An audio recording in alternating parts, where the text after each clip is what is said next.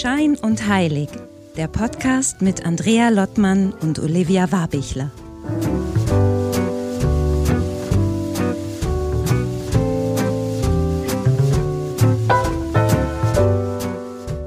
Hallo Olivia, hallo nach Wien. Ja, ich sag diesmal Moin, Andrea. Hallo nach Husum. Wie ich kommt bin, das denn, diese neue Ansprache? Ich weiß auch nicht, keine Ahnung. Nicht? Ich habe äh, ich hab, ich hab gestern Nacht die ganze Zeit gedacht, ich muss das mal anders, ich muss das mal anders machen heute, weil äh, also wir machen, ich weiß, ich habe gelernt von dir, das macht man so im Podcast, dass man das immer gleich macht, unser Intro.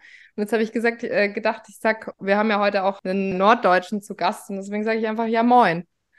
Okay, jetzt äh, hast du mich ein bisschen irgendwie aus der Spur gebracht. Irgendwie, weil ich liebe ja gerade, also was ich dir erzählt habe, ist eigentlich so, dass die Podcasts immer gleich anfangen und deswegen heißt es eigentlich Hallo äh, Wien, Hallo Olivia oder umgekehrt und dann sagst du Hallo Husum, Hallo Andrea. Aber ja, deswegen. Okay. Und jetzt habe ich dich rausgekegelt, aber ich hätte auch äh, Ciao okay. sagen können, weil ich komme ja frisch aus Italien äh, zurück, aus Rom zurück. Das wollte ich sagen. Und das ist eigentlich perfekt eigentlich für heute für unser Thema. Also du hattest einen Kurztrip, weil du warst ein bisschen genervt, glaube ich, ne, vom Januar und vom, weiß nicht, vom Leben da in Wien, vom Leben allgemein. Irgendwie Olivia war genervt und es hat dich dann nach Rom gebracht irgendwie, ne? Für drei, vier Nächte, sagst du? Sag mal.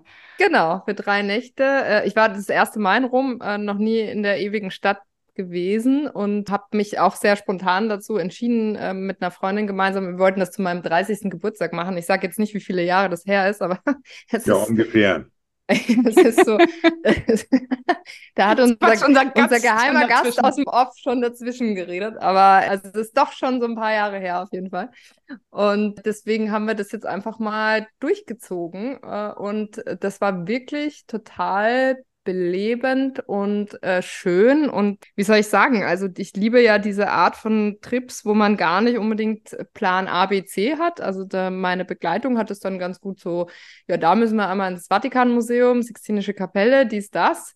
Da bin ich einfach nur überall mitgegangen und ich bin ja eher zuständig für da ist schön, da trinken wir jetzt Kaffee und da ist schön, da äh, trinken wir Aperol. So diese, diese zwei Wege kenne ich so. Also so führt es mich durch Städte quasi. Und die Mischung war richtig toll. Und deswegen, ja, bin ich da sehr tatsächlich energiegeladen wiedergekommen, frag mich aber, wie lange das hält. Aha. Und es ist ja ein großes, ich liebe ja Rom irgendwie, also zumindest in gewissen Abständen und es ist ja so ein riesen Freiluftmuseum irgendwie, ne? weil mhm. man läuft ja wirklich von einer Sehenswürdigkeit, von einer geschichtlichen Stätte in die nächste. Finde ich total spannend. Und natürlich ist dann irgendwie, also im Grunde ist es auch eine super Überleitung wirklich zu unserem Thema, weil wir heute das Thema, ähm, also wir, wir haben ein großes Thema, finde ich, nämlich das Thema Mystik. Und äh, da ist natürlich das, was du gerade sagst. Du erwähnst den Vatikan, du erzählst die Kirche, weil Rom ist ja sowas ein bisschen wie so auch die Stätte der institutionalisierten Kirche, der Machtzentrale, mhm. der Vatikan, du hast ihn angesprochen. Und da ist so ein bisschen schon fast mein Eindruck, da sind wir schon in so einem Spannungsfeld zwischen Kirche und dem Thema Mystik. Aber das müssen nicht du und ich heute besprechen, hier, Olivia, Gott sei Dank irgendwie. Können wir, glaube ich, auch ganz gut, aber wenn wir weiter so rumschwafeln und irgendwie genau. uns verheddern wahrscheinlich. Und deswegen haben wir uns wieder einen wunderbaren Gast eingeladen. Roland Ropas ist das zweite Mal hier. Ihr werdet ihn kennen. Vor ein paar Folgen, wir werden es in den Shownotes nochmal schreiben, zum Thema Kardiosophie, nämlich die Weisheit des Herzens oder aus dem Herzen. Und wir dachten einfach für dieses große Thema, was, glaube ich, so auch viel ja, planlos benutzt wird irgendwie oder wir gar nicht richtig wissen, was, was steckt eigentlich hinter dem Thema Mystik, haben wir Roland eingeladen. Also, hallo Roland, liebe Grüße ja, an den Starnberger See. Ja, herzlich willkommen in der Mitte zwischen Husum und Wien hier. Genau. Was geht genau. denn jetzt schon, also wenn du schon hörst, diese Anfangszeilen, so Mystik, dafür, das ist heute der Gegenstand unseres Themas, ja, und, äh, und Kirche. Also jetzt haben wir schon Rom und Vatikan. Einfach nur die ersten, und ich weiß, da wird ganz viel von dir kommen, aber so das erste ja. Gefühl, was da ist. Die, ist. die, totalen Gegensätze, die, äh, die Kirche und der Vatikan, das Glaubensimperium in Rom, hat mit Mystik überhaupt nichts zu tun. Das ist ja das Spannende. Äh, Rom ist wieder spirituell. Äh, Rom ist eine, eine magisch, ein großes magisches Museum. Ja, und das Kolosseum spricht ja für sich selbst und äh, die Peterskirche. Das sind Monumentalgebäude, die dich eher, eher verwirren als irgendwie befreien. Ja, und wenn du äh, etwas spirituell suchen willst äh, in dir, äh, darfst du nicht nach Rom fahren. Zum Kaffee trinken finde ich es in Ordnung. Aperol und Champagner, Wein, alles in Ordnung, gut essen aber nicht auf dem spirituellen Weg zu kommen. Kommst mhm. du ab, ja, dann musst mhm. du auf Yamala gehen, via Apia gehen, aber dann bist du ja nicht auf einem völlig falschen Dampfer. Ja, via Mystica findet in Rom nicht statt. Also kann man sagen, Olivia hat bis hierhin erstmal alles richtig gemacht, wie sie Rom sozusagen, also wo die Stärke von Olivia lag in Rom bei Aperol und Getränke und irgendwie Kaffee trinken ist irgendwie super. Olivia, das ich kann ich aber übrigens in anderen Städten auch, möchte ich nur dazwischen sagen. Ne? Olivia, ja. aber ich würde gerne bei dir nochmal anfangen, wenn du das, weil du, wir hatten uns ja dann abgesprochen, dachten, das Thema Mystik ist irgendwie spannend. Was ist denn dein Mystikbegriff oder wie, was verbindest du mit Mystik? Fangen wir mal so an, vielleicht, um auch alle HörerInnen mit reinzuholen. Naja, ich hätte jetzt äh, das, den Ball super gerne relativ bald an Roland eben wieder weitergespielt, weil ich selber es ist mir total schwer tue, schon alleine diesen Begriff einzufangen. Also ich, ich, ich weiß noch nicht mal so richtig. Also ich finde, man hat bei dem Wort Mystik oder mystisch so ein Gefühl, was es bedeuten kann irgendwie. Was wäre was wär das für dich? Damit, damit, das war jetzt meine Frage eigentlich. Bei mir ist ja. es eigentlich so ein Gefühl von nicht ganz von dieser Welt, ein bisschen eingetaucht, also wie so ein Nebel, was ist, wie so ein Nebelschwaden um, um etwas Geheimnisvolles, was aber irgendwie so zwischen unserer Welt und vielleicht irgendeiner anderen Welt ist. Also wie so ein eher ja, ich stelle es mir vor, wie so ein, ja, wie so ein Gefühl, wie so ein Gemälde, aber ein bisschen, ein bisschen duster. aber was genau dahinter steckt, weiß ich nicht. vielleicht kannst du noch mal sagen. Aber hier ist ja, das ist, ist das ist sehr spannend. Ja. Also, also Mystik hat nichts mit mysteriös zu tun. Also, mhm. also Mysterium, Geheimnis, mysteriös hat nichts mit Mystik zu tun. Mystik ist eine sehr, sehr praktische Angelegenheit, kommt vom griechischen Myen, die Augen zumachen und nach innen schauen. Da findet überhaupt gar nichts äh, äh, Magisches, Außergewöhnliches statt. Kein Sen mhm. Keine Sensation. Aber äh, äh, du brauchst eine Anweisung oder äh, du brauchst Erfahrung, um beim Augenschließen äh, auch nach innen zu schauen, um dort mal nachzugucken, was sich da abspielt, also wo keine Sensationen sind. Du musst gerade, wenn du auf dem Myst Weg der Mystik bist, äh, lernen, deinen inneren Raum, deinen inneren Garten so zu pflegen, dass er von Unkraut und Geröll be beseitigt wird. Ja, dann bekommst du der Mystik ein Stück äh, entgegen. Ist eine uralte Erfahrung der uralten Wüstenmönche. Das waren alles große Mystiker. Wenn du in der Wüste bist, hast du so keine andere Chance, als da hinzugucken. Ja, wenn du nur, hm. nur auf den Sand guckst, auf die, auf die, auf die Sterne, dann hast du ja gar keine Anhaltspunkte. Dein Anhaltspunkt ist immer dein Inneres.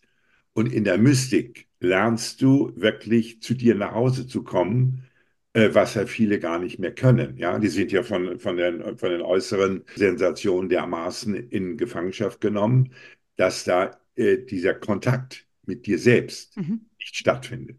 Also wir halten schon mal fest, es geht um Innehalten. Ne? Es ist ein Blick nach innen. Du brauchst nichts im Außen. Du brauchst keine, also im Grunde hilft wahrscheinlich eine schöne Atmosphäre, Räucherstäbchen, also es ist ruhig ist im Außen, aber es geht eigentlich nicht um etwas, was dich im Außen triggert, sondern es ist ein Innenblick. Aber ich würde gerne nochmal, Oliver, was du sagtest, dieses Geheimnisvolle, ne? Weil es, das verwabert so. Für mich ist Mystik so ein, wie so ein, wie sagt man, so ein Containerwort. Da wird alles reingepackt, was so zwischen hm. Naturerfahrung, geheimnisvoll, bisschen was Magisches, was Sehnsüchtiges. Das kommt da alles so, ah, ist ja irgendwie mystisch, ne? Also wenn ich mich ja, selber Spiritualität, dann, oder? Genau, eigentlich genau ja. das. Und das, das, da, da wird so alles reingepackt. Und das vielleicht ist das auch nochmal eine gute Geschichte, Mystik abzugrenzen zum Thema, also Religion, glaube ich, oder Kirche, haben wir schon so ein bisschen ja, ja, was von dir ja. gehört, Roland, ne? Das ist eigentlich fast gegensätzlich, ne? Also im Sinne von, wir brauchen nicht keine, keine Ordnung, wir brauchen niemanden wahrscheinlich da draußen, der uns hilft, nach innen zu gucken, aber wie ist das so, wenn du siehst Mystik, Spiritualität, Mystik, was kann man also. Also Spiritualität ist nicht Spiritismus, genauso, ist genauso ein äh, interessantes Wort, ja. Die Leute verwechseln Spiritismus, äh, wo, wo die, das Stühlerücken und das weiße Lichterscheinung virulent sind, ja, das ist nicht spirituell. Spirituell ist nicht spiritistisch. Das wird auch verwechselt, ja. Also mhm. diese der Geist, der in, in dir ist, ja, der Geist Gottes ist in dir, ja, der Tempel des Heiligen Geistes ist in dir. Das ist eigentlich dein, Haupt, dein Hauptwohnort und da finden überhaupt keine, da finden überhaupt keine, keine besonderen Ereignisse statt. Da ist nur ein, das ist nur ordentlich wieder möbliert, äh, angeordnet, dass du dich wohlfühlst.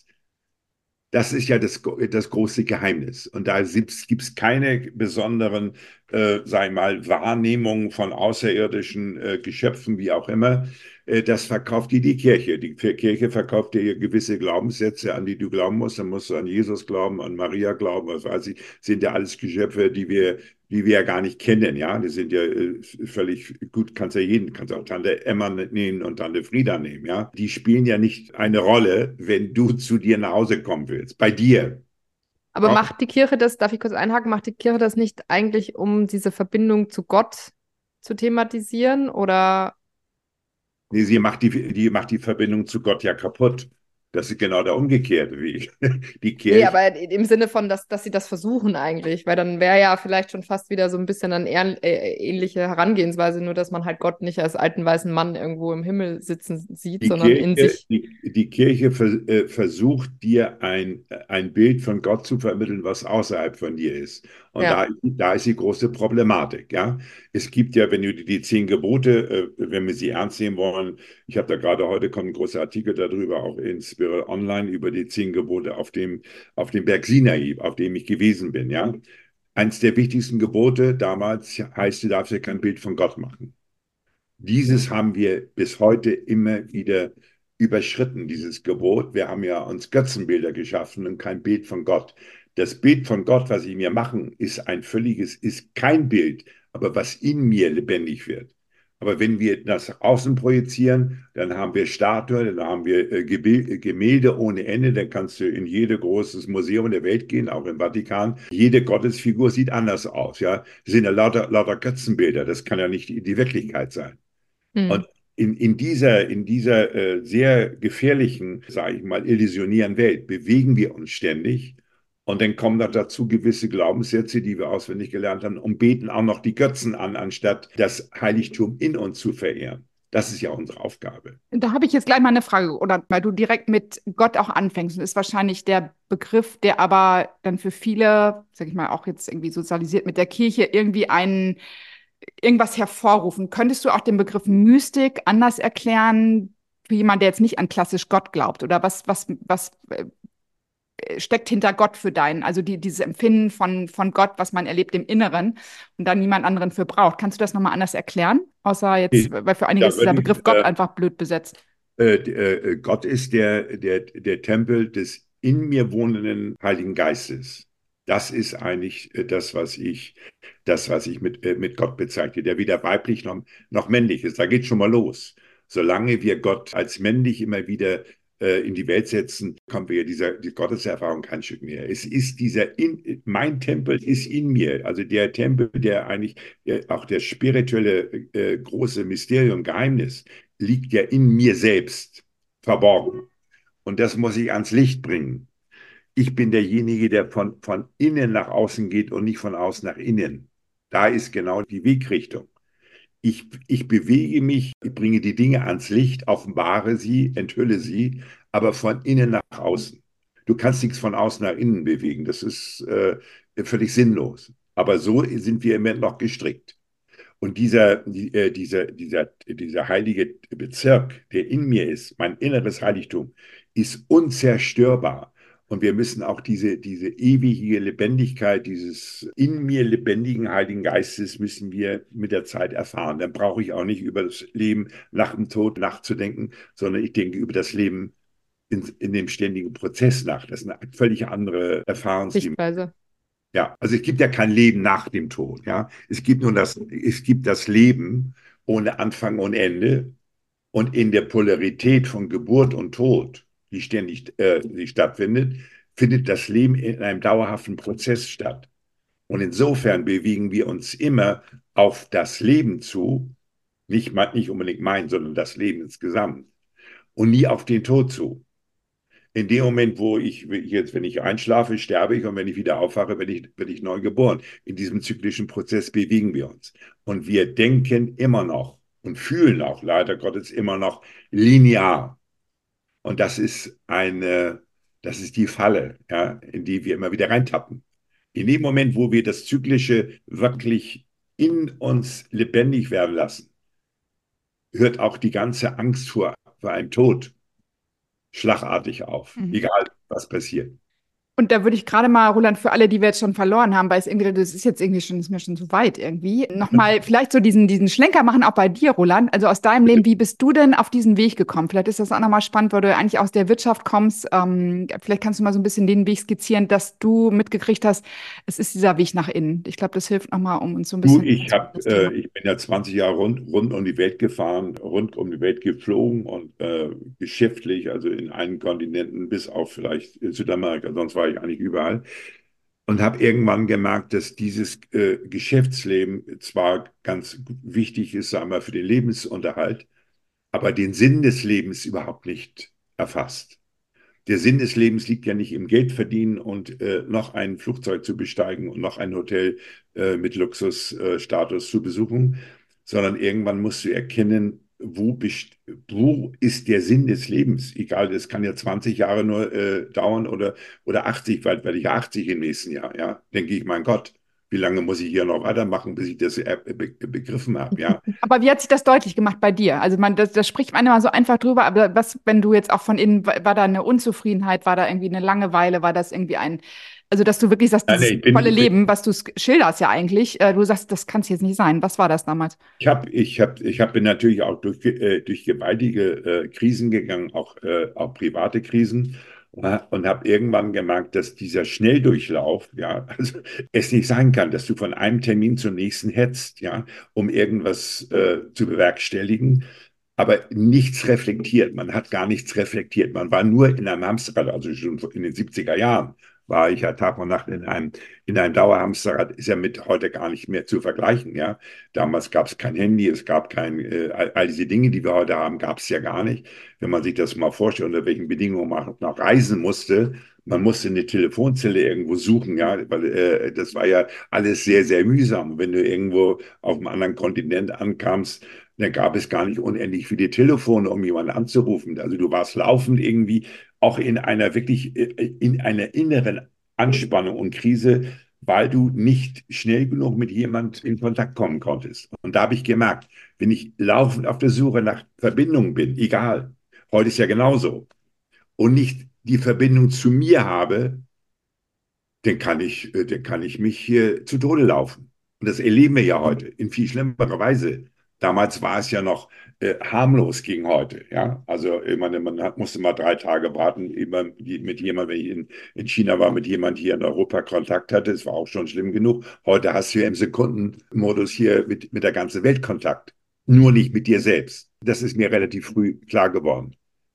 Aber war das dann trotzdem so, also gibt es noch diesen einen Moment, kannst du da irgendwie beschreiben, wo es Klick gemacht hat? Also war das dann wirklich Krise im Sinne von, okay, ich kann nicht mehr oder Burnout oder keine Ahnung was? Oder bist du einfach eines Morgens aufgewacht und hast gesagt, nee, nee ich muss jetzt die Verbindung nee, also, finden? Äh, Burnout nicht, aber äh, zwei schwere, äh, massive Erkrankungen, die mich auch an den Rand äh, des Todes geführt haben. Ja. Okay. Also äh, deswegen rede ich aber zum Beispiel nicht von Nahtodeserfahrung. Ja, das, wird, das ist ein Geschäftsmodell heute. Ja, jeder Mensch kommt in, seiner, in seinem Leben äh, durch Krankheit und durch Krise an an solche existenziellen Mauern ran. Ja, die würde ich aber zum Beispiel nie als Nahtod erfahren, denn äh, den Tod haben wir ja nicht äh, letztlich ja nicht erlebt. Ja, die, die Nähe des Todes hab, habe ich aber jeden Tag, wenn ich vor die Haustür gehe, bin ich immer in der Nähe des Todes, egal wem gerade begegne. Ja, sogar zu Hause. Wie, ja, zu Hause sofort. Also das, nein, aber, aber, aber das, das Entscheidende ist, dass die Krise, Krise bedeutet wieder Entscheidung. Das Wort Krise heißt ja entscheidend. Und wenn du in eine Krise kommst, Existenzkrise oder eine Sinnkrise, ich habe mir nie einen Psychiater aufgesucht, ja, weil ich wusste, die sind ja selbstbehandlungspflichtig, äh, muss ich sehen, dass ich auf einem anderen Wege das löse. Und dann bin ich äh, in die Schule von großen Spirituellen, wirklich erfahrenen spirituellen Meistern gegangen und habe dann auch die, die ganzen heiligen Schriften, gerade die asiatischen Schriften genau gelesen und studiert, ja. Und zwar nicht einfach heute diese esoterische Glühwürmchen-Literatur ist, ist ja nicht die Lösung, ja. Da musst du dich mit heiligen Texten sehr intensiv auseinandersetzen, um eigentlich den Sinn des Lebens zu erfassen. Eine Geschichte äh, äh, ist mir in Erinnerung, gerade um das mal so eine Zäsur, weil du es auch öfter mal erzählst, äh, Roland, dass du ähm, wirklich in einem Business-Trip eben in London warst, in einem Buchladen, wo du äh, sehr oft gehst und oder gegangen bist damals und Bücher gekauft hast. Ja. Genau, und da ein Buch in die, fiel dir in die Hände und du hast damals, wo alle Termine, so, so habe ich es in Erinnerung, irgendwie abgesagt und sagst du, das muss ich jetzt erstmal lesen. Und das hat dich so gecatcht und da ging es ja eigentlich im weitesten Sinne auch um dieses Thema. Es ging, das Buch hieß Return to the Center, Rückkehr zur Mitte in einer Weihnachtszeit, ich glaube 84 war das. Ich habe generell, ich war fast jede Woche in London in der Regel. Ich bin, habe ich 220 Mal in London gelandet. Also das ist eine Stadt, die kenne ich ja besser als, als, als München und, äh, und Hamburg. Ja, wenn ich von Hamburg nach London geflogen bin, ist wie manche Leute mit der U-Bahn äh, äh, zur Arbeit fuhren, bin ich nach London geflogen. Aber der immer drei, zwei, drei Tage, alle 14 Tage und habe grundsätzlich, bin, bevor ich zu den großen Meetings ging, immer in Freud's Bookshop, Charing Cross Station, das ist der größte Buchladen der Welt. Da kaufte ich regelmäßig, also stapelweise Bücher. Ja. Und die Frau kannte mich seit vielen Jahren und kam ich in der Vorweihnachtszeit da. Und das war eigentlich so ein ganz kleines Büchlein, Paperback, ja, ein Pfund 25, Return to the Center. War so, äh, und da war der Pete Griffiths, äh, der, der große Bettina-Mönch in Indien lebte, äh, als Foto drauf. Und da habe ich gesagt, mein Gott, das ist ja unglaublich. Ja? Und äh, allein der Titel hat mich ja dermaßen getriggert. Und dann habe ich das Buch gekauft mit, mit der großen Einkaufstüte, wo nur das Buch drin war. Die Frau war völlig durcheinander, sagt, ist das heute alles? Ja, sage ich, ist alles. Dann habe ich mein Meeting abgesagt und bin mit dem Buch ins Hilton Hotel gefahren und habe zwei Tage, zwei Nächte dieses Buch zwei oder dreimal durchgelesen. Und äh, bin dann erst wieder bei meinen äh, Geschäftsleuten erschienen. habe ich gedacht, das ist das Größte, was ich jemals in der Hand gehabt hatte. Und habe dann in London die Entscheidung getroffen, dieses Buch werde ich übersetzen, rausbringen. Habe ich dann ja auch gemacht, ohne dass ich ein Honorar verlangte. Es war eines der, ich meine, ich habe ja tausende von Büchern später gelesen oder vorher auch schon. Aber es war eines der bewegendsten Bücher und der Titel sagt ja alles. Rückkehr zur Mitte, zu dir selbst. Und da waren die Antworten, alle, die ich brauchte, waren da drin. Und was hat dich gecatcht genau an dem Buch? Also, weil ich hänge so ein bisschen an diesem Moment, wo man dann feststellt, du zweifelst vielleicht so ein bisschen an dem Leben, was da gerade ist oder suchst nach Tiefe und dann liest du dieses Buch. Gab es da sowas? Also, was hat dich da so reingezogen oder was viel? Du liest, wenn du, wenn du Zeile für Zeile äh, so ein Buch eines großen Meisters liest, der ohne Ego den Weg beschreitet, dann weißt du, diesen Weg kannst du gehen. Also da, da werden keine Erläuterungsanweisungen gegeben. Es wird nur der Weg beschrieben, ja, wie du, wie du den, wie du den gehen, vertrauensvoll gehen kannst, auch anhand von gewissen heiligen Schriften. Und er hat, er hat den einfach vorgemacht. Er hat, er hat den Weg äh, im Prinzip indirekt beschrieben, nicht als egomanischer äh, spiritueller Führer, sondern äh, aus seiner eigenen Erfahrung einen teilhaben lassen an dem Weg. Und da habe ich gewusst, diesen Weg gehst du, der nach innen diese Möglichkeit besteht. Aber dann fing ja überhaupt die große Schulung erst an. Ja, das ist so ähnlich, als wenn du jetzt anfängst, Klavier zu spielen, denkst ja, du kannst äh, nach zwei Stunden Beethoven-Sonate spielen. Das geht ja auch nicht, ja. Also das, aber ich habe ich hab gewusst, es ist sinnvoll und es macht Sinn, immer wieder in die Gegenwart einzutauchen. Das ist das Hauptmysterium, ja, bei dem, bei dem, bei dem Weg der Mystik. Du musst immer wieder die Gegenwart in der Fülle wahrnehmen ohne dass du über morgen und über gestern nachdenkst. Gestern ist sowieso vorbei. Kannst ja nicht laufend äh, gestern bedauern, dass du das gestern, nicht, was du nicht gemacht hast, äh, kannst du ja heute nicht mehr korrigieren. Ja, das ist sinnlos. Aber die Gegenwart immer wieder neu anzuschauen, die Gegenwart neu zu begrüßen, ist ein Geschenk. Deswegen heißt ja the present moment auch present oder presence im Englischen das Geschenk, das Präsent, das Präsent und die Gegenwart ist ein Geschenk. Das ist alles gleich, gleichbedeutend. Hm. Und das heißt, für dich war dann quasi in, in diesem Buch oder da war, da war so viel Magie quasi, in, oder wie auch immer man das nennen mag, jetzt drinnen, dass du dann gesagt hast, okay, liebe Geschäftsmenschen, mit denen du dich getroffen hast, ich breche jetzt alle Brücken ab oder war das dann noch ein Übergang? Nee, das war noch ein Übergang. Ich musste es ja auch abwickeln. Nicht? Ich meine, ich hm. konnte ja nicht einfach sagen, auf Wiedersehen und so weiter. Das habe ich dann noch irgendwie zu Ende gebracht. Und dann habe ich ja mein Berufsleben dann geändert. Später bin ich in, in den sozialen Bereich, habe ich wieder die Klinik geleitet und habe dann ja mich um, um ganz andere Dinge gekümmert, äh, äh, natürlich auch geschäftlich, aber auf einer völlig anderen Ebene, mit einem völlig anderen Zugang, ja. Weil, weil, äh, weil ich gemerkt habe, der Mensch braucht eine völlig andere Wertschätzung und Wahrnehmung, ja. und nicht nur als, äh, als Hilfsmittel, um irgendwelche Dinge hier materiell zu erfüllen. Ich habe mich dann auch nach 20 Jahren auch benutzt gefühlt. Das, ja, merkst du, wenn du jung bist, merkst du das ja gar nicht. Ja? Du wirst rund um die Welt geschickt und fliegst First Class und denkst, mein Gott, die, äh, die Welt gehört dir, die hat, die hat mir ja nie gehört. Ja? Hm.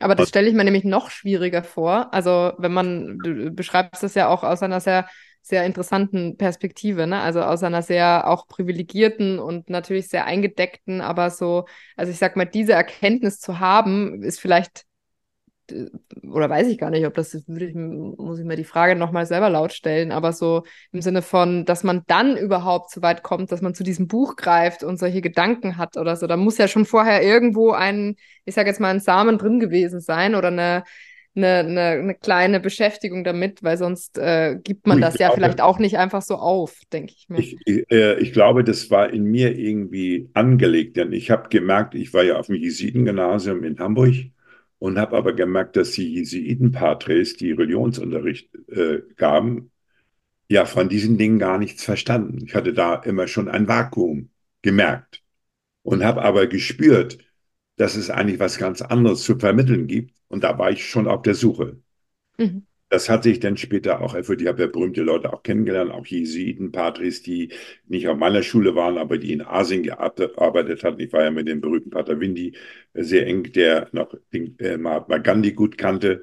Und äh, das war für mich ein großes Vorbild, ein Mann, der äh, der, der neun indische Sprachen sprach, sechs europäische Sprachen fließen und nie ein Buch geschrieben hatte und Tag und Nacht unterwegs war in Indien auf leisen Sohlen so was Faszinierendes habe ich ja als Mensch nie, äh, nie wieder erlebt. Mit einer solchen Egolosigkeit fuhr der von Nord nach Süd. Der konnte 11.000 in, äh, indische Dörfer namentlich erinnern. Heute können ja heute die Menschen ja nicht mehr lesen und schreiben. Die können ja nicht mal drei Dörfer, die in der Nachbarschaft sind, auswendig hier. Ist ja, so weit sind wir ja. Mhm. habe ich, hab ich gedacht, mein Gott, was ist bloß möglich? Aber weil diese großen Menschen, die waren ohne Ego. Die haben nur die die haben die, haben die Aufgabe gesehen am Menschen, nicht als, als Erfolgs, sage ich mal, als, als Erfolgsmodell, um Geld zu verdienen. Das, das hat mich wahnsinnig beeindruckt. Jetzt kommen wir da, also wo du gerade sagst, Jesuiten, also deine katholische Erziehung ich merke so, das resoniert bei mir total, weil ich das auch feststelle, weil die Kirche ist voll mit, also katholische Kirche auf jeden Fall mit Ritualen, mit, du brauchst einen Priester, um äh, Sakramente zu empfangen, äh, Beichte etc. Und du brauchst immer einen Mittler eigentlich, ne? Und das ist auch, Olivia, weil du eben auch mit Rom, das war ja so ein bisschen, da treffen wir uns drei jetzt auch gerade so diese Verbindung. Wir kommen irgendwie von der Kirche und stellen, stelle ich jetzt auch fest im Gespräch, wie, wie konträr das eigentlich ist, ne? Weil die Kirche durch Rituale, durch, du brauchst eben einen, ja, ja, Vermittler im weitesten Sinne um diese Gotteserfahrung, lassen wir den Begriff mal so stehen, aber das, das kann auch für, können auch andere füllen mit, ja, aus meiner Sicht, mit Universum oder mit, mit All-Eins-Sein oder wie auch immer.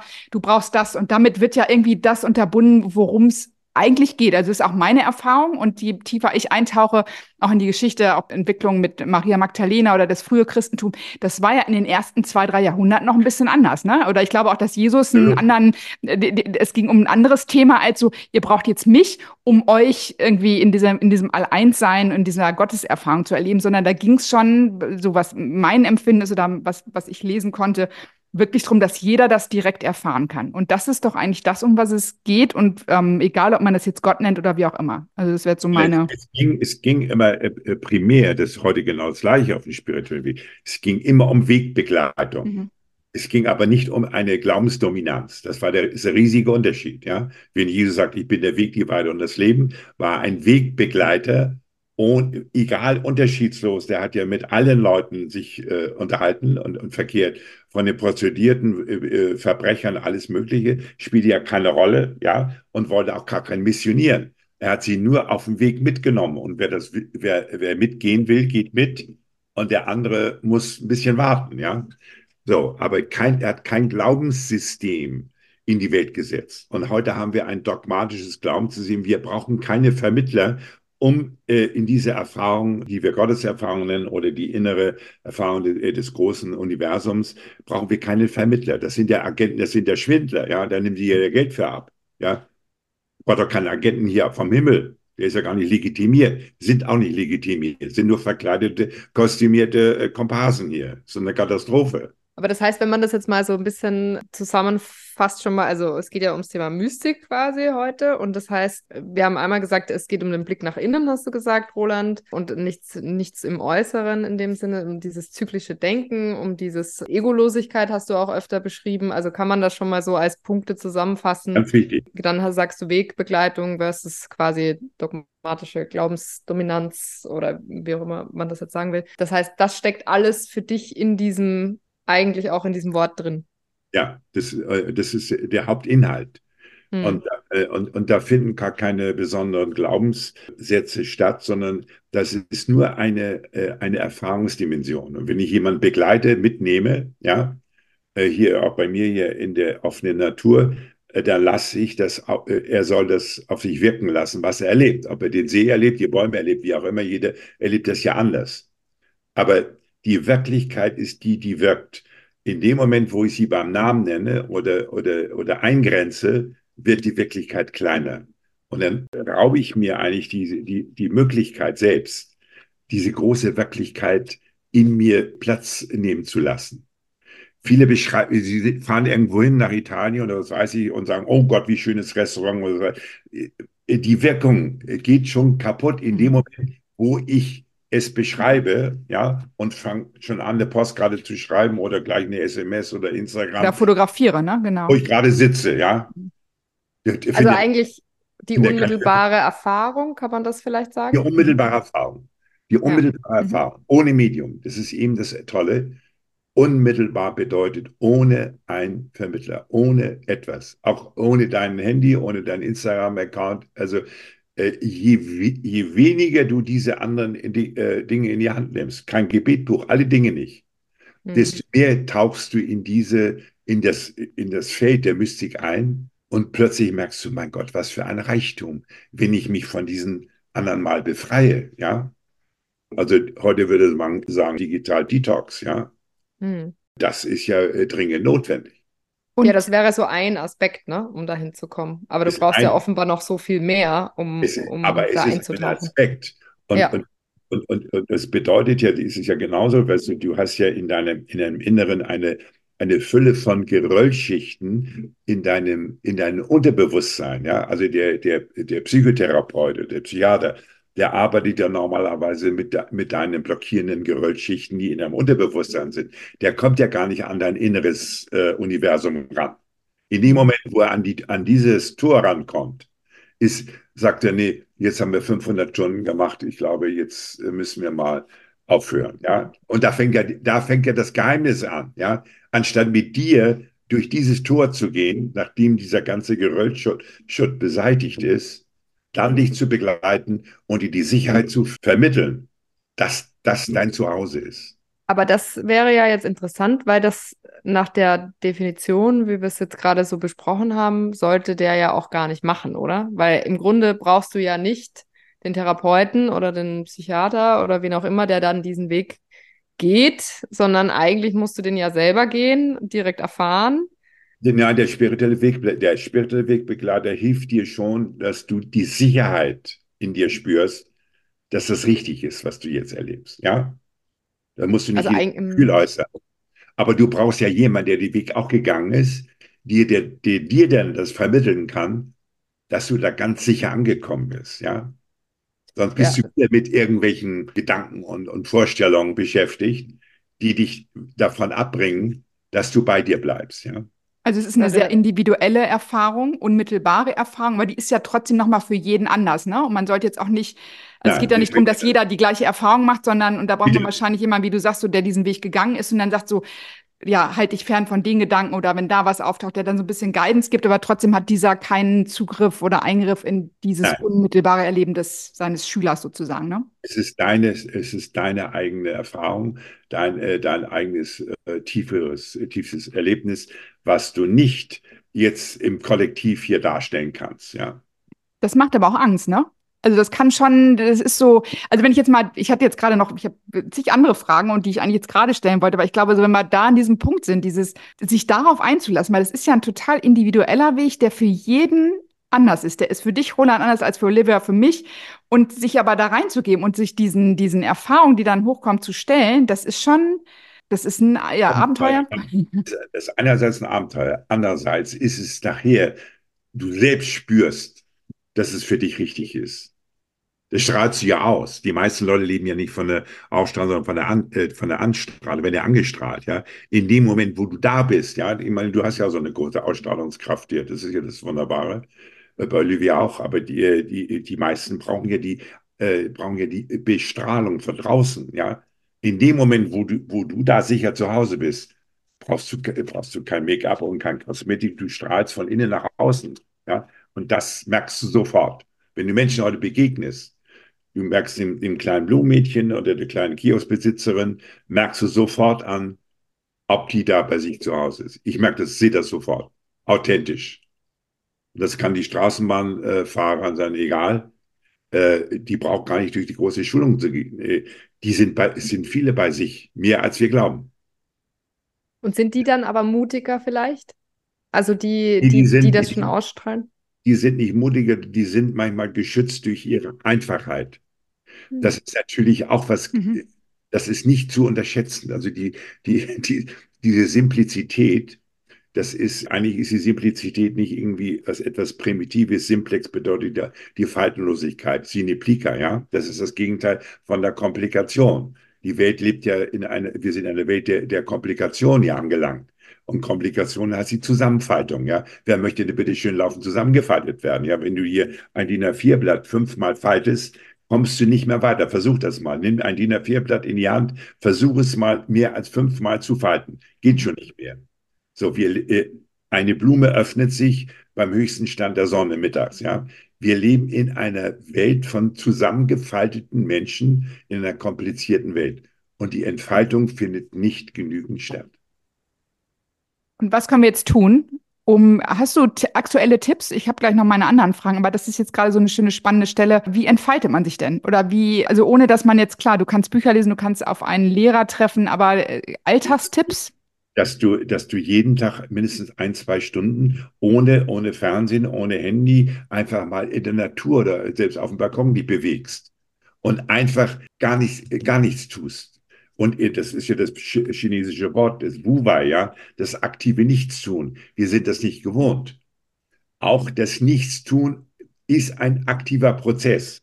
Das hat nichts mit Dösen und, und rum, äh, hier rumsitzen zu tun. Also sich dem, dem, dem Nichttun aktiv zu überlassen, ist etwas Schöpferisches. Wir hätten ja von einem Termin, von einer Arbeit zur nächsten. Das ist nicht Aktivität, das ist Aktivismus. Und Aktivismus ist nicht kreativ. Aktivität ist kreativ. Und da können vier Stunden Pause sein. Aber wer, wer wagt denn, äh, solche schöpferische Pause zu machen?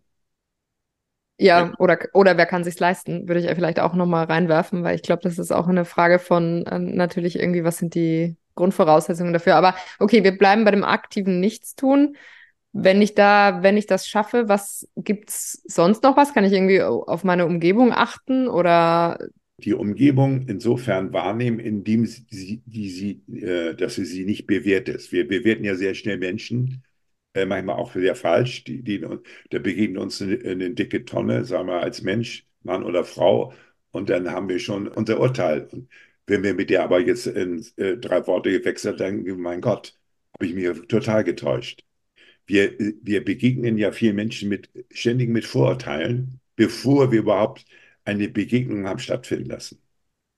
Und ich glaube, dieser spirituelle Weg, ja, führt zu einer auch größeren Begegnungsfähigkeit wieder, indem wir vorurteilsloser auf Menschen zugehen. Und ist die eine Überschrift, die man dem Ganzen dann geben kann, nicht am Ende dann auch wieder das ganze Thema Connection und Verbindung?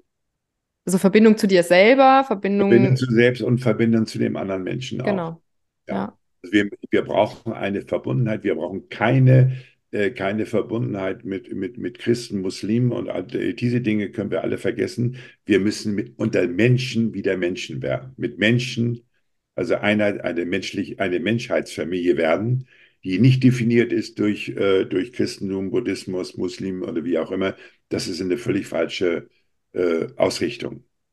und da sind da sind wir eigentlich bei dem Thema, was dein Herzensthema auch ist im wahrsten Sinne und wo wir auch vor einigen Monaten das erste Interview mit dir führen durften zum Thema Kardiosophie, ne? die Weisheit des Herzens. Wie ist die Nähe da? Ist das dann Mystik, äh, Roland? Also wie, wie würdest du da die Brücke schlagen? Ähm, du machst natürlich im Herzen, in deinem, nicht, nicht in deinem organischen, sondern in dem großen Herzen, da finden die großen eigentlich die spirituellen Erfahrungen statt, die mystisch, mystischer Natur sind. Und weil wir auch wissen, dass das Herz die größte Erinnerungskraft hat und nicht dein Kopf und nicht dein digitales Gehirn, müssen wir immer wieder versuchen, in die Herzkraft zu kommen.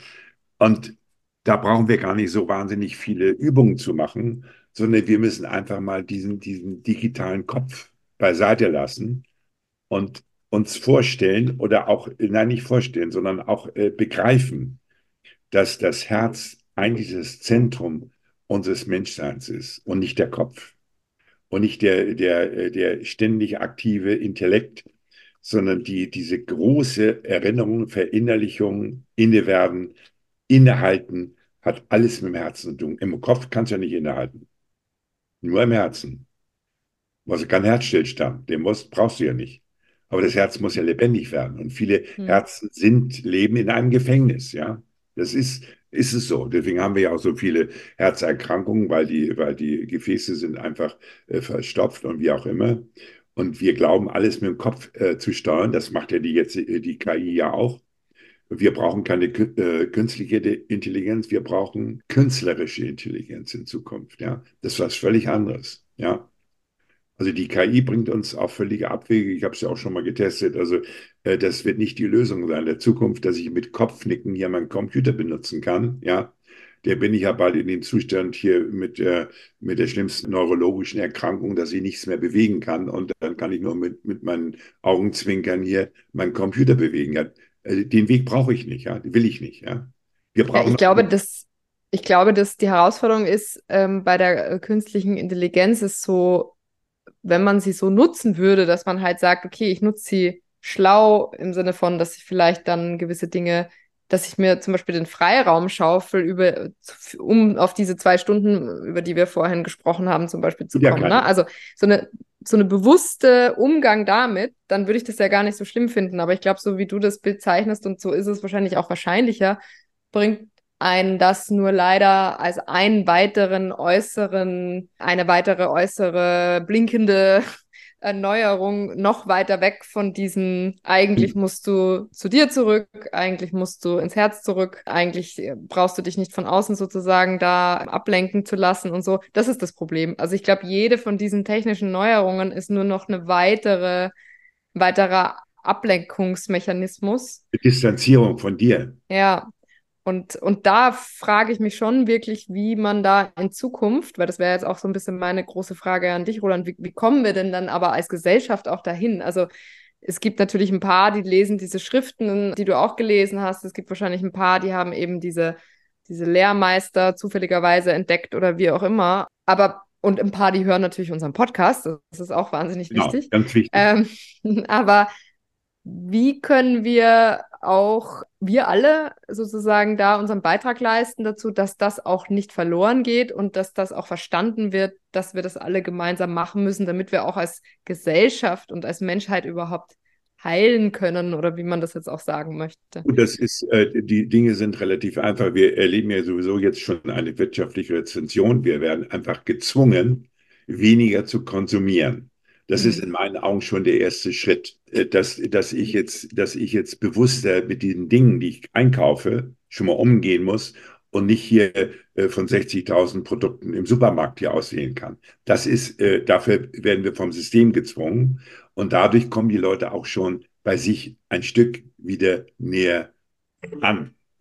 Du siehst es ja, wenn du heute aufs, äh, nach Griechenland fährst und so entlegene kleine Plätze, die Leute genießen den Urlaub ja deswegen, weil sie eine kleine Restaurant geben, wo es nur ein Gericht gibt. Da gibt es gerade eine Speisekarte. So, da kommt der Chef und sagt, das ist das Gericht von heute. Und plötzlich genießt du ja diese Kultur, wo du nichts mehr auswählen musst. Der sagt, das ist das Gericht und sonst gibt's nichts. Und genau das ist heilsam. Hm. Das Heilsame liegt ja in der Nichtverfügbarkeit von Tausenden von Dingen. Und wenn du nicht mehr durch tausende Apps durch, äh, durch den Tag geführt wirst, ja, die dir äh, App sagt dir laufen, wie es dir gerade geht und wie dein Puls ist, wie, die, wie deine Restlebenszeit ungefähr aussieht. Das so, so weit sind wir ja inzwischen, ja. Und, dann kriegst du laufen Likes und Dislikes bei Instagram. Du wirst ja nur noch von irgendwelchen eigenartigen Leuten auch gelobt. Will ich, ich möchte ja von keinem gelobt werden, ja. Also mhm. auf diesen äh, Figuren schon mal gar nicht. Und wenn wir uns davon etwas distanzieren, jetzt vielleicht sogar distanzieren müssen, kommen wir automatisch wieder in eine bessere Situation. Ich glaube, wir bekommen wieder dann eine andere soziale Lebenskultur. Im Moment ist es ja asozial, unser System, ja, letztlich. Aber das heißt tatsächlich, das ist ein schön, das möchte ich gerne einmal noch mal ein bisschen hervorheben, weil wir reden in diesem Podcast ja durchaus auch öfter über, oh mein Gott, in welchen Zeiten sind wir eigentlich? Und das ist alles irgendwie furchtbar. Ja. Aber das wäre ja mal eine gute Nachricht an alle HörerInnen da draußen, dass wir jetzt sozusagen davon auch profitieren können und vielleicht da eine Chance äh, in den ganzen Polykrisen quasi sehen können. Ich begrüße, ich, wir können den Mangel doch nur begrüßen, ja weil wir dadurch gezwungen werden, etwas mehr äh, zu uns selbst zu kommen. Ich meine, wir haben, wir haben hier in, äh, in unserer westlichen Welt ungefähr 15.500 verschiedene medizinische Diagnosen. Wenn du als, als Arzt in die Entwicklungsländer geschickt wirst, ja, also nach Afrika oder nach Indien, äh, du hast in der Regel nur vier bis fünf, sechs Diagnosen äh, im Kopf, mit denen du überhaupt zu tun hast. Sehr angenehm, ja der Patient dort kennt sowieso keine Diagnosen, das ist schon sehr, angenehm. Der kennt auch keine Apotheke. So, der ist darauf angewiesen, dass ein Arzt dich behandelt, dich noch, der noch führt, den Puls fühlen kann, die Lunge abhören kann, wie auch immer, und gewisse Dinge erkennt. Aber da kommen nicht mehr als maximal acht, neun äh, Krankheiten raus. Wir haben 15.500, die der Computer hier ermittelt. Stell dir mal vor, in, in, welchem, in welchem Gefängnis wir sitzen. Ja, und das halte ich für einen heilsamen Schritt. Also ich kann nur sagen, es wird ja jetzt sicherlich in den nächsten Wochen noch viel schlimmer. Die, die, die Verfügbarkeit von, von Nahrungsmitteln und was von allen Dingen wird, wird ja weniger. Ja, Medikamente sowieso. Apotheke, Apotheken haben ja viele Dinge schon gar nicht mehr, was ja auch gar nicht nötig ist. Ich glaube, der Mangel ist, der Mangel ist kein Mangel, sondern der Mangel ist letztlich äh, führt zu unserer, unserer Wiedergenesung, kulturellen Wiedergenesung. Und das kann ich ja nur begrüßen. Und wenn man mal in der Lage ist, wieder eine Postkarte zu schreiben mit vier Zeilen an die Oma, ja, und das so einigermaßen orthografisch funktioniert, ja. Das ist ja ein Weltwunder heute. Das hm. habe ich gemacht, möchte ich gerne einmal sagen. an meine Oma und an meine Mama eine Postkarte geschrieben. Das siehst du, aus deinem, ja, aus deinem Café, aus Rom. Genau. Bei Aperol und Kaffee. Beides. Aber ja, da finde ich nochmal, was, was ihr gerade gesagt habt, ich finde, es ist so nochmal eine ganz besondere, ähm, ganz besonderer Zeitpunkt, jetzt über das Thema Mystik nochmal zu sprechen, weil es ist gerade so, wenn wir dann gucken, Chips einbauen, AI und so. Und ich bin auch bei dir, Olivia, das hat ganz, ganz viel Gutes und das kann den, den Arbeitsalltag für einige Schichten echt erleichtern. Aber es ist so ein schmaler Grad ne, zwischen abgeben und sich irgendwie lenken lassen. Also dieses Thema zwischen Transhumanismus, was es ja irgendwie ist, und dann dem der Mystik. Das ist, da gilt es, also wenn ich irgendwo nochmal wirklich auf die Barrikaden gehen würde, wäre es auch dafür, wo ich einfach denke, wir dürfen dieses Menschliche nicht abgeben, sondern ich glaube, das ist das, was uns einfach ausmacht. Und da bin ich immer sehr bei dir, Roland, mit der, mit der Kardiosophie, mit dem Thema Mystik, weil das ist das, was originär in uns angelegt ist, in unserem Herzen, in der fünften Herzkammer. Da gibt es ja auch große Mystik um dieses, dieses Thema. Es ist irgendwie in uns drin und das müssen wir nutzen. Und dann müssen wir das andere eben intelligent also das, das werden wir nicht aufhalten können, es ist auch gut, aber wir müssen das eben gut nutzen, ne? AI und alles, was dazukommt. Aber ich glaube, es ist ich bin der Meinung, dass die Menschwerdung stattfinden muss. Hm. Menschwerdung. Also äh, Mensch ist, das Wort Mensch ist ein, ein wahnsinnig interessantes Wort, ja. Im Französischen ist es Lom, das hat, das hat mit Humus, mit Erdverbundenheit zu tun, ja. Aber die, äh, aber die, das Wort Mensch äh, ist ja ein Sanskritwort, ja, Manas, die, die unterscheidende Denkkraft, ja. Und wir können, die unter, die meisten unter, können nichts mehr unterscheiden, ja. Die, die Unterscheidung der Geister, das ist die, das ist das, das eigentlich Menschliche. Und was heißt transhuman? Jenseits des Menschen, was soll, da, was sollen da für Monster denn existieren? Ich finde den Begriff ja absolut irreleitend, ja. Transhuman, jenseits des Menschen, es kann höchstens sein, dass wir in einer posthumanitären äh, äh, äh, Phase stecken, wo, wo wir uns vom, äh, aber nicht, nicht auf einer jenseitig des Menschen befinden. Das sind ja dann, dann haben wir ja die Dinosaurier wieder, was ich keine Ahnung, wer, wer denn kommt. Ja? Naja, irgendwie, ich meine damit so, dass man sich dann sagt, so, ey, also es kann nur intelligenter sein, wenn, wenn ich mir den Chip einbauen lasse, wenn ich dieses oder jenes habe, weil dann ist das, also wenn ich so viel der Technik, der Digitalisierung überlasse, dieser Disziplin, um dass ich dann annehme, so, das kann dann nur besser werden, weil es ist besser als das Menschliche. So, das ist, und das darf eben nicht. Ja, aber also, das ist eine Katastrophe. Ja, ja, genau, genau. Das darf eben nicht passieren. Das meine ich eben damit. Wenn wir, wenn, wenn wir dieser technischen Entwicklung äh, die, die, Macht geben, über uns äh, so zu herrschen, genau. dass wir keine Kontrolle mehr haben über genau. uns selbst. Und das darf nicht vorkommen. Und deswegen und brauchen wir Selbstkontrolle und Selbstbestimmung. Die Selbstbestimmung des Menschen steht im Vordergrund. Und die Selbstbestimmung bedeutet, dass ich bei mir erstmal von mir äh, aus äh, ausgehe, bei mir zu Hause bin. Ich rede von meiner Quelle, nicht von einer anderen Quelle. Ich suche keine andere Quelle auf. Ich muss ja meine eigene Quelle aufsuchen. Ja. Aber ich, ähm, ich, ich will nur einmal dazwischen werfen, was ich interessant finde an diesem Gedankenspiel, ist genau dieses Dazwischen. Also wir sehen ja dann äh, AI vielleicht auch zu Recht total kritisch. Und das kann natürlich dazu führen, dass wir uns dann gar nicht mehr mit uns selber beschäftigen, weil wir nur mehr äh, sozusagen mit dieser AI arbeiten. Aber ich glaube, wenn man, man kann sie ja nicht verhindern, ja, sie ist ja da und sie wird sich weiterentwickeln. Und die Frage ist, wie kann man das System aber sich zunutze machen, damit man eigentlich das andere sozusagen bewirken kann. Und da denke ich mir, das wäre eigentlich relativ smart, wenn man das so hinkriegt, dass man sagt, okay, ich muss, so viele Dinge können automatisiert ablaufen, sage ich jetzt mal einfach so blöd, ähm, weil ich weiß, wie ich mit dem Ding umgehe und ich weiß aber, dafür habe ich mehr Zeit, mich mit mir zu beschäftigen. Das wäre eigentlich, finde ich, das Optimum, was man erreichen könnte damit. Ja, aber ich glaube, du brauchst das Menschliche, du musst vorher ansetzen, weil ich glaube, du brauchst das hier, du brauchst das Herz, damit du überhaupt einschätzen kannst, wie AI zu nutzen ist, wohin so es nutzen kann. So, ich glaube dann, und dann kannst du überlegen, okay, ja, stimmt, das kann mir zwei Stunden irgendwie Zeit ersparen. Das ist irgendwie der Effekt, den man haben kann. Und ich glaube, es muss vorher anfangen, dass man sagt, so, das ist gut oder das ist schlecht, also jetzt zu kategorisieren, wo ist irgendwie diese schmale, dieser schmale Grad zwischen Hilfe und Unheil irgendwie. Aber ja, ja, absolut. Aber ich fände es trotzdem spannend. Also ich, ich denke mir immer noch so, not everything is lost. Die Frage ist halt nur, nee. wie können Leute, ich sage jetzt mal vielleicht wie wir, wie wir hier gerade sitzen und diskutieren, uns zum Beispiel da äh, auf, eine, auf eine ganz andere Art und Weise mit dem Ding beschäftigen, sodass wir uns dann nicht mehr mit dem Ding beschäftigen müssen, sondern halt sagen, okay, gut, das hat irgendwas Gutes auch in sich und wir haben halt die Zeit, um uns um diese äh, Verbindung in uns selber zu kümmern irgendwie. Aber der, äh, der, der entscheidende Punkt ist, dass wir nicht unterscheiden dürfen mehr zwischen Freizeit und, und, der, und der Arbeitszeit. Ich bin ständig in einem Prozess, einem zeitlichen Prozess, ja, äh, den ich sinnvoll ausfüllen muss. Mhm. Aber ich muss nicht immer in der Hetze sein, äh, jetzt endlich in die Freizeit zu kommen. Das ist der, das ist der nächste Stress, ja, den ich nicht bewältige. Ja, da äh, danke an die Generation Z an der Stelle. Die, der, der danken wir zu selten, weil wir immer wieder denken, die haben es nicht so richtig gerafft. Aber ich glaube, die haben es am meisten gerafft, weil genau die machen Absolut. das ja. Das sehe ich ja. genauso. Wir, wir gehen mit der Zeit völlig falsch um, weil, weil wir glauben, wir, wir sind Besitzer der Zeit. Zeit ist kein Besitz. Also du kannst ja nie sagen, ich habe keine Zeit. Ja, das kannst du bitte, kannst du mir das mal zeigen, dass, dass, dass du keine Zeit hast. Ja, das ist ja kein Besitzstand. Mhm. Äh, ja? Mir, mir kann auch keine Zeit fehlen. Und da, da ist der, der Irrtum. Die, die, ist 24 Stunden bewegt sich der Tag rund um, die, rund um den Erdball. 24 Stunden, ja. Und da ist die Frage, wie, wie tue ich diese Stunden und die Sekunden hier äh, vernünftig ausfüllen, ohne dass ich hier warte, wo, wann äh, klingelt hier die Freizeit, ja? Um 14 Uhr oder um 17 Uhr.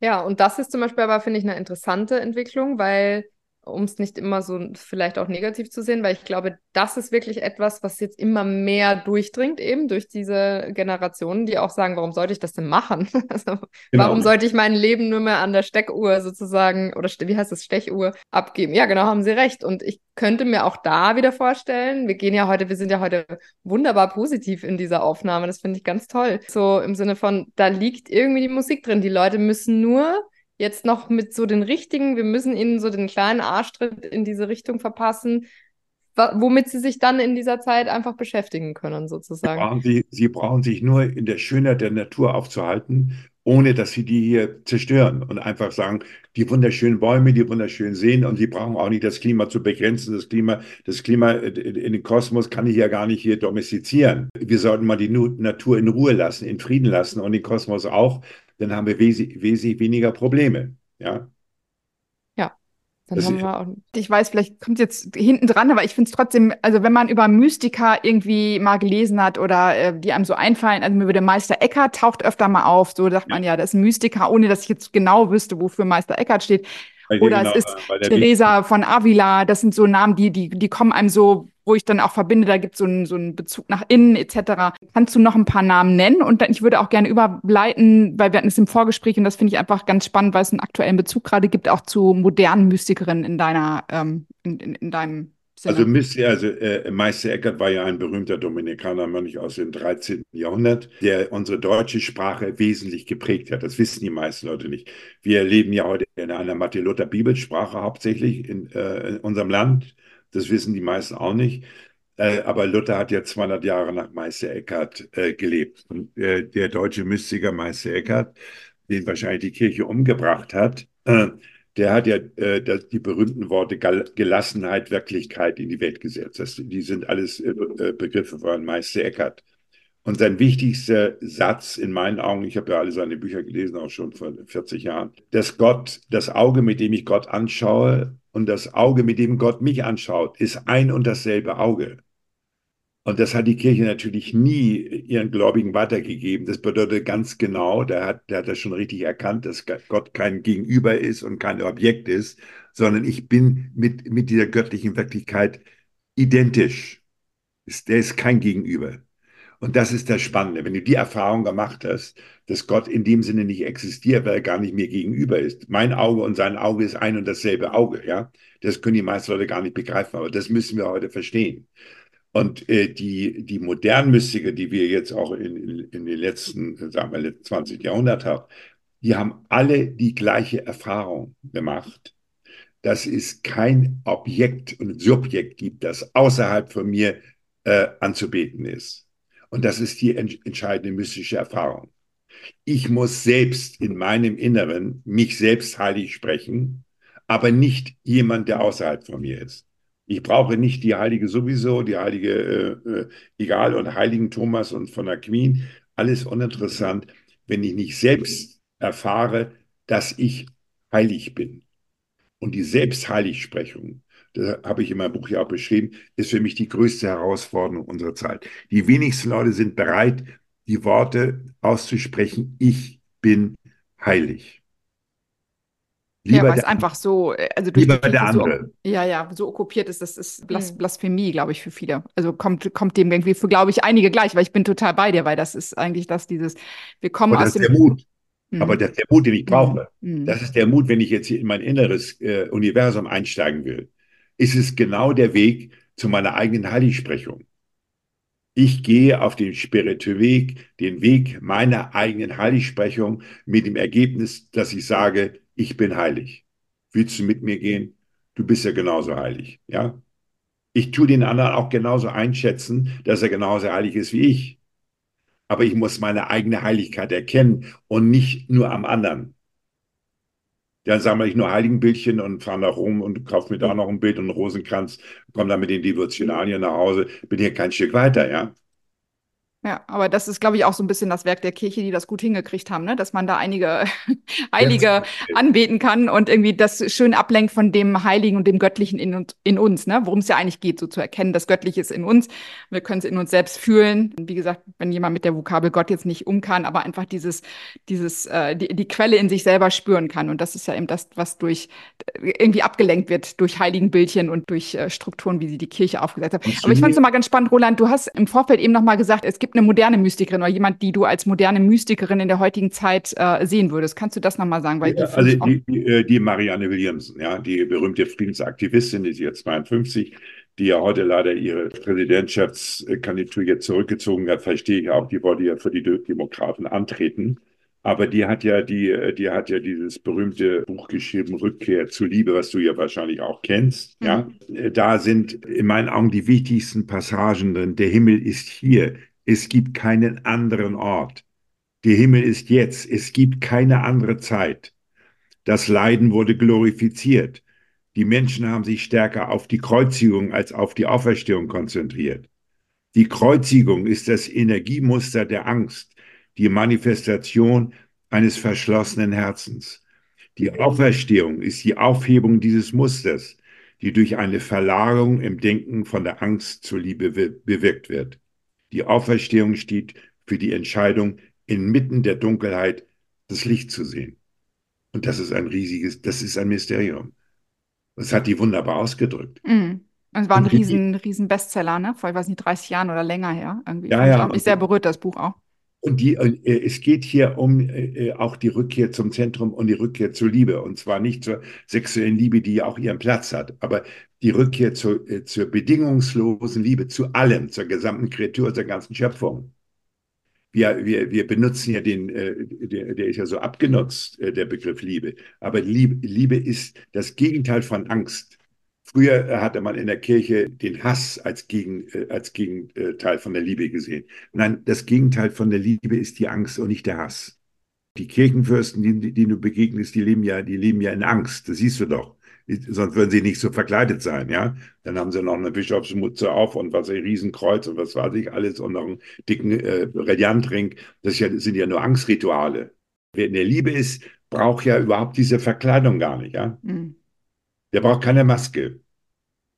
Ja. Aber, das, aber das, das ist faszinierend. Also, ich meine, wir haben heute, ist ja der Karneval wieder angefangen, Weiberfastnacht, Leute verkleiden sich. Äh, die Persona, das ist das griechische Wort für die Maske. Die Maske muss fallen bei vielen Menschen. Sie sind immer noch maskiert und das wahre, das wahre Gesicht muss zum Vorschein kommen. Und das, und das wahre äh, Gesicht äh, deiner, de, deines Wesens ist letztlich die Liebe und die strahlst du aus. Und da brauchst du keine Rouge für und kein Lippenstift und all diese Dinge nicht. Also das ist, das, das ist, glaube ich, was du bei vielen einfachen Menschen sehr schnell spürst, dass sie authentisch in der Liebe sind. Hm. Ohne dass sie das vielleicht reflektieren. Hm. Das müssen sie gar nicht. Aber sie sind es.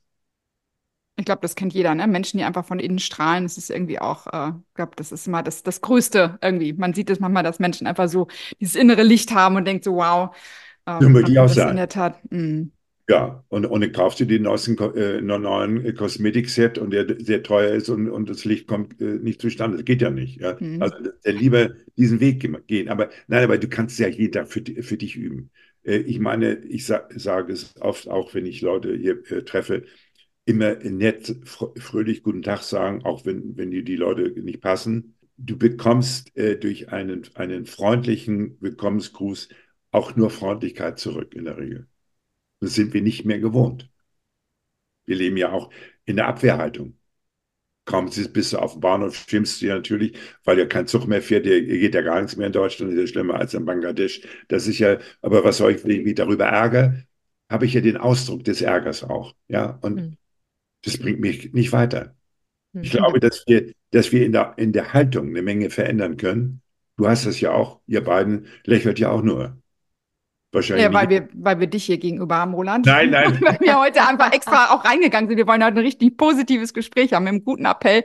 Und deswegen finde ich einfach nochmal so zusammenfassen. Also das Thema Mystik ist heute einfach ein ganz Spannendes, gerade bei den Herausforderungen. Das ist eben, weil wir können uns so verlaufen im, im Draußen, in denen wir untergehen, in den ganzen News, die es da gibt, in den Hiobs-Botschaften. Man kann verzweifeln und dann irgendwie wirklich mehr den Weg, den kürzesten Weg nach innen suchen, um einfach diese direkte Erfahrung, ich fasse nochmal so zusammen, den inneren Weg zu gehen, eben jenseits von irgendwelchen Ritualen und Dogmen und ja, dass man diesen, ja, den kürzesten Weg eigentlich, ne, den Ausflug nach innen eigentlich sucht, irgendwie zu sich selber zurück und dass das wirklich helfen kann in der heutigen Zeit, wieder so eine gewisse Stabilität äh, für sich selbst zu haben, aber auch was dann de dem ganzen Bewusstsein einfach hilft. Ne? Weil wenn jeder mehr bei sich ist, ist, glaube ich, der ganzen Welt geholfen irgendwie. Und dann äh, wäre die Welt, glaube ich, eine andere, wenn, wenn jeder sich Aber wahrscheinlich, äh, jetzt komme ich, auf, komme ich auf das Wort, was ich noch nie benutzt habe, statt Ausflucht den Influch. Ja, ist auch schön. Das ist wie innere Heiligsprechung. und, wer, und wer alleine jetzt nicht auf den Weg kommt, also Roland, wir werden alle, also wir, ein Teil deiner Bücher, aber ich habe leider erst, zu, du hast so viel gemacht und auch schon publiziert. Du hast auch ein Kompendium zu, äh, zusammengestellt, ne? Der, der wichtigsten Mystik, habe ich das recht in Erinnerung? Das ja, ich habe, ja, da doch, über die großen heiligen Schriften, das habe ich von den Griffiths gemacht, ja, ja, ja, Also es gibt so ein paar, also man, wir werden einen Teil davon verlinken und man kann auch also. mit dir, wenn man den persönlichen Kontakt mit dir sucht, was ich empfehlen kann. Und Olivia und ich haben es auch noch auf der Liste. Ne? Wir wollen immer noch wandern gehen am Starnberger See mit Roland. Weil man kann wunderbare äh, Spaziergänge mit dir machen am Starnberger See und kann dann wirklich mit dir ähm, den Weg nach innen finden und innen suchen. Ja, also ich würde mal einfach mal sagen, Roland, es war nicht das letzte Mal, dass wir dich dabei hatten. Es ist immer eine große Freude, weil ihr trifft dann irgendwie gefühlt irgendwie Neugier auf äh, echtes Wissen, wenn Olivia und ich mit dir sprechen. Das ist immer ganz, ganz schön. Und Humor natürlich auch, aber den haben wir alle, würde ich sagen. Das ist irgendwie ganz, ganz cool. Ganz, ganz notwendig. Genau. genau. Ja, vielen Dank für deinen Besuch. Du, aber ihr Lieben, kommt einfach mal vorbei hier. Das machen wir. Das machen wir auf jeden Fall. Aber erstmal also, danke für heute, Roland. Also, bis bald, ihr Lieben. Bleibt schön fröhlich. Das machen wir. Tschüss.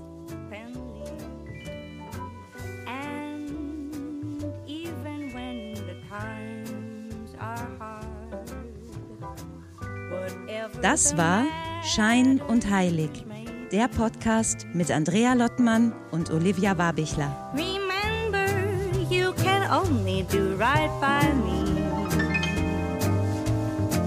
When